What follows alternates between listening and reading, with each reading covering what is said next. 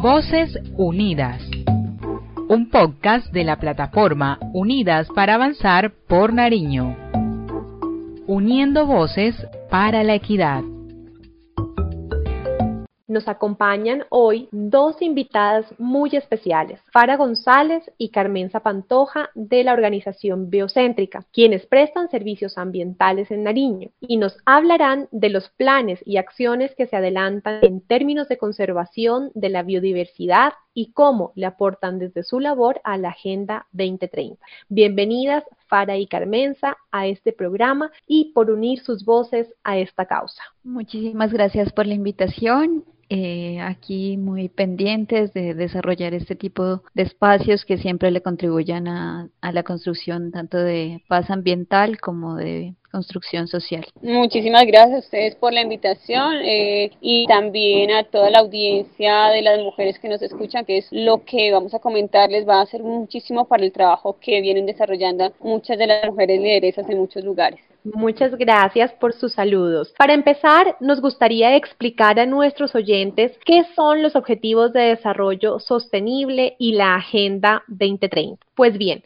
los Objetivos de Desarrollo Sostenible también conocidos como Objetivos Mundiales, se adoptaron por todos los Estados miembros en el año 2015 como un llamado universal para poner fin a la pobreza, proteger el planeta y garantizar que todas las personas gocen de paz y prosperidad para el 2030. Son 17 Objetivos de Desarrollo Sostenible que están integrados y que reconocen que las intervenciones en un área afectarán los resultados de otras. Y por eso es importante que el desarrollo se equilibre para darle posibilidad a la sostenibilidad medioambiental, económica y social. Y lo más importante es que esta Agenda 2030 sigue la promesa de no dejar a nadie atrás. Los países que se han comprometido a acelerar este progreso para aquellos que están más atrasados. Es por esto que nuestros objetivos de desarrollo sostenible han sido diseñados para traer al mundo varios ceros que cambien la vida, lo que incluye la pobreza cero, hambre cero, sida cero y discriminación cero contra las mujeres y niñas, que es una de las labores propuestas por nuestro equipo de Unidas para Avanzar Nariño. Con esto, damos la palabra a Fara y Carmenza para que nos cuenten sobre la red Cuichi y la conservación del oso de anteojos y dialogar frente a los aportes de esta propuesta a la Agenda 2030. Primero que todo, pues presentar a la red Cuichi. La red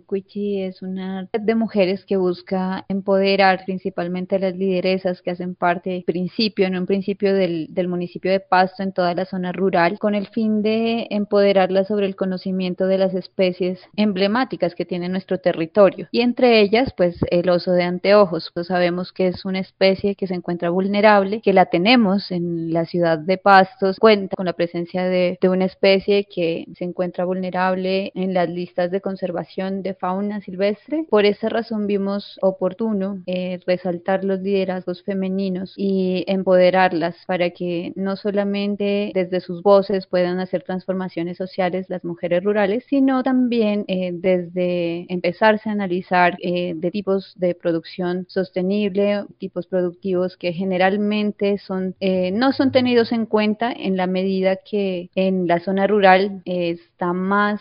fuerte el, el hecho de que la mujer está relegada al cuidado del hogar, al cuidado de los niños, al cuidado de los ancianos. Generalmente son mujeres que dedican todo su tiempo a cuidar eh, la huerta, pero se les dificulta en cierta medida acceder a, mm, espacios de, participación eh, política o espacios de participación como son las juntas de acción comunal. Entonces nosotros vimos oportuno desde Biocéntrica empezar a empoderar a estas mujeres para poder desde un punto de vista también empresarial, poderlas impulsar y generar una transformación en el territorio. Bueno, además comentarles que eh, la Red Wichi pues, es un proyecto que hemos venido trabajando desde hace, digamos, muy poco. Sin embargo, digamos, los procesos de liderazgo que se vienen desarrollando acerca de la conservación y protección del oso de anteojos es un proyecto que se desarrolla ya más de 14 años de liderazgo con diferentes mujeres que a lo largo de este tiempo han conllevado a, a dar a conocer a la sociedad civil y a la población Pues, eh, de Pasto y de Nariño eh, sobre la problemática de esta especie que viene siendo afectada por lo que es el, el proceso como tal de, agrícola, el tema del carboneo, el tema de la expansión de la frontera agrícola y ganadera como tal,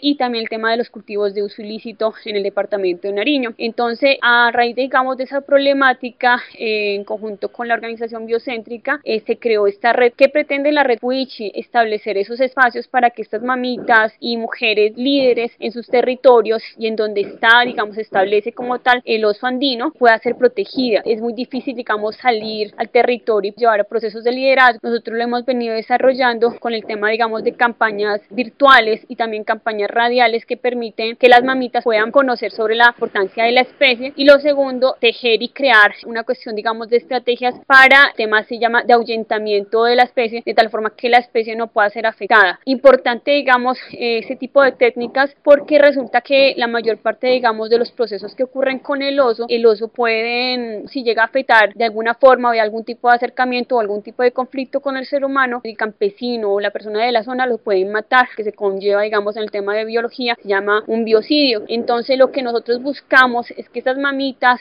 y, digamos, en ese caso, el, sector y el hogar conozcan más sobre la importancia y busque, digamos, técnicas de ahuyentamiento, pero también darles, digamos, posibilidades económicas y de que conozcan un poco el tema, digamos, de turismo concretamente para que ellos lo puedan proteger. Buscamos que en ese conocimiento y en ese proceso de, digamos, de acercamiento puedan liderar procesos para el factor turístico, para el sector también, digamos, agrícola, para que dentro de sus casas, con en sus hogares, con sus niños, puedan generar ese tipo de pedagogía alrededor del oso, digamos, de una especie que es especie protectora como tal y con de conservación del agua y de los ecosistemas de agua, principalmente, por ejemplo, aquí en la ciudad de Pasto, prácticamente a 16 kilómetros dentro de la ciudad, en el sector de Cabrera, un cerro Morazurca, tuvo un avistamiento prácticamente hace un año, año y medio, cual se encuentra una osita con dos osesnos en, en ese sector alto de Cerro Mora Surco con Buesaco. Entonces, ¿qué estamos buscando? Que todas esas mamitas de esas zonas puedan conocer poco más y vuelvan que esta especie, digamos, tan importante para la conservación de agua, para el futuro como tal de la población pastusa, pues eh, no sea afectada. Actualmente también se llevó a cabo un proyecto con el Banco Interamericano de Desarrollo, eh, le denominamos al proyecto, es las casetas por la paz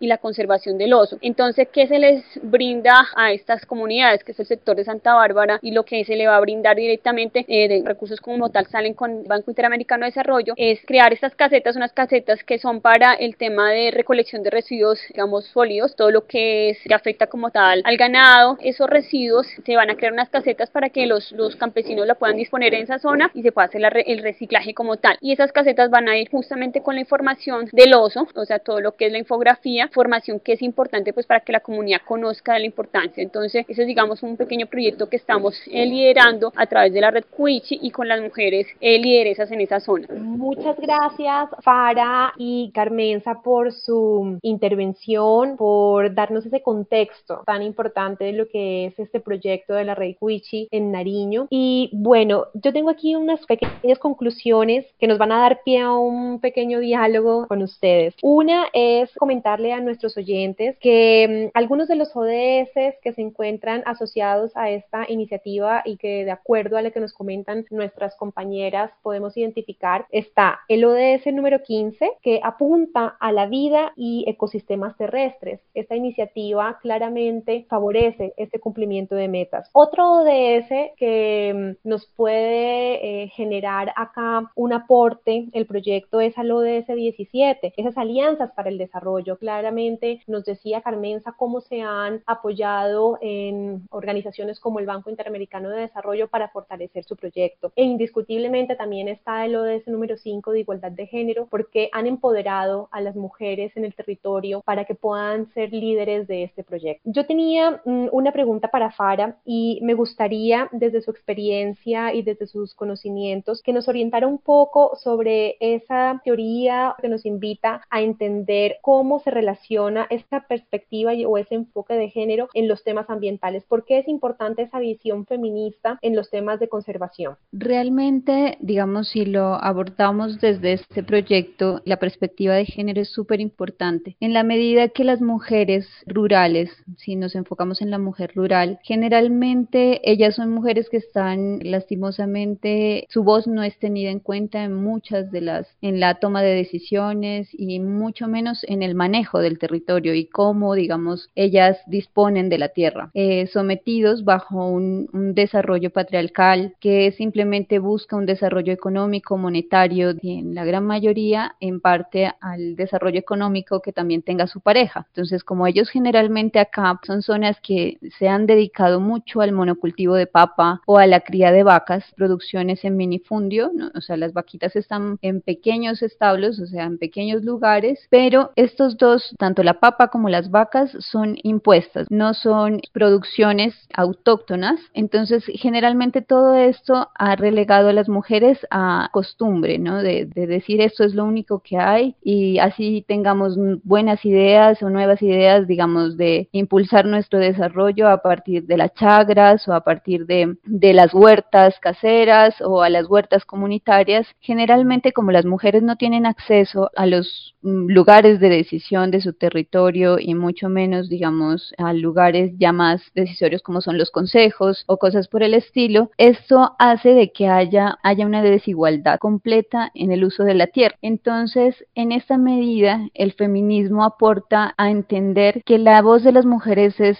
un pie importante para poder construir un verdadero, digamos, desarrollo sostenible. Si hablamos de los objetivos de desarrollo sostenible, si no tenemos en cuenta la voz de la mujer en la toma de decisiones sobre el territorio, sobre el uso de la tierra, sobre el cuidado del agua, por ejemplo, las mujeres generalmente en los territorios, las mujeres rurales, las mujeres indígenas, son las que más han apuntado al cuidado del agua. Pero pues generalmente estos procesos no son tenidos en cuenta e incluso las mismas eh, organizaciones ambientalistas o las mismas administraciones no las vemos porque sencillamente ellas no tienen la forma de hacerlo saber. Empezar a empoderar a la mujer desde un punto de vista feminista, que muchas veces ellas ya lo tienen, como decir, impreso en sí mismas porque son mujeres mujeres muy guerreras y luchadoras, generalmente ellas no tienen el término feminista, ¿no es cierto? ellas no lo manejan, no dicen eh, yo soy feminista, sino que sencillamente son defensoras, son guerreras, son guardianas, han llevado sus tierras en defensa del territorio, de la biodiversidad, en sí de sus comunidades. Empezar a, a dialogar un poco más con ellas y también hacer entender que estas mujeres que están arriba en la montaña son las mujeres que están cuidando nuestro territorio, que son las mujeres que nos dan la oportunidad de bañarnos más de 10 minutos en una ducha. Empezamos a escuchar un poco más la voz de ellas, a saber cuáles son su día a día en el cuidado de la biodiversidad. Tal vez nos solidaricemos y empecemos a ver que es necesario la redistribución, que nosotros también desde la ciudad tenemos que empezar a aportar a ese cuidado que está arriba, ¿no? No solo como mujeres, sino hombres y mujeres tenemos que empezar a verlas distinto y a verlos distinto también, porque son hombres y mujeres que están en la montaña cuidando nuestro territorio y muchas veces están completamente invisibles.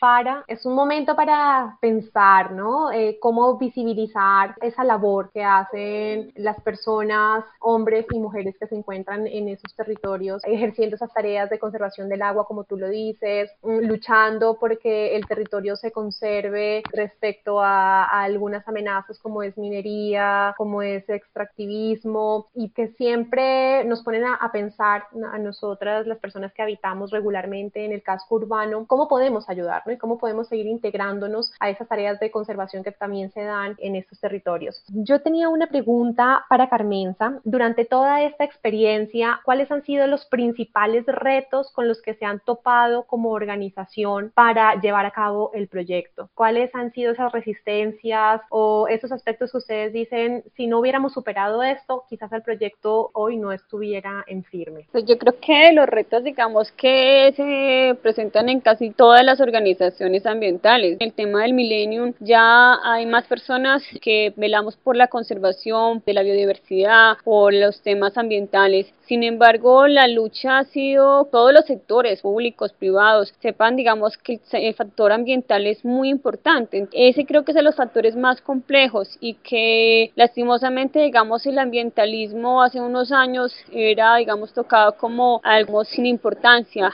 Actualmente el COVID y todo lo que está ocurriendo, digamos, a nivel mundial con el tema del cambio climático y cómo nos estamos afectando, creo que ya los ha despertado de, esa cuestión, digamos, tan grave y es que no, se le daba la suficiente importancia, digamos, a estos temas. Entonces creo que ese es el principal impedimento, ¿no? Para el desarrollo de muchos proyectos. Entonces creo que eso ha sido, digamos, una de las problemáticas para nuestra organización, pero también, digamos, eh, el hecho de que los recursos, se puede decir pocos o nulos para el tema de sostenibilidad ambiental, no se tienen a la fecha. Entonces es una problemática compleja, digamos, el seguir asistiendo, el seguir afrontando, digamos, eh, situaciones y problemáticas que son tan graves para nuestra biodiversidad, para nuestra fauna, sin los recursos y que se siguen haciendo con las uñas. Encontremos de pronto mujeres lideresas que de pronto sí están pensando en el trabajo de la biodiversidad y ver que no solamente tú solo estás hablando con tu voz para la conservación, digamos, y la defensa de la biodiversidad, sino que hay más voces que también lo están haciendo. Entonces es la, la unión de fuerzas, prácticamente lo que la Red Cuchi está buscando y que esa unión de fuerzas conlleve no solamente a la generación, digamos, de una voz fuerte, sino que también que eh, esos proyectos, digamos, que tú tienes de pronto mentalizados o quieres, digamos, generar, los puedes construir con esa red de mujeres que están también que quieren trabajar en lo mismo. Entonces, creo que esa unión de fuerzas conlleva a decir, bueno, busquemos, gestionemos recursos, veamos organizaciones internacionales que nos puedan aportar esos recursos, porque pronto, digamos, es que los recursos son inexistentes, entonces hace que nos podamos unir y podamos... Voces Unidas. Un podcast de la plataforma Unidas para Avanzar por Nariño. Uniendo voces para la equidad.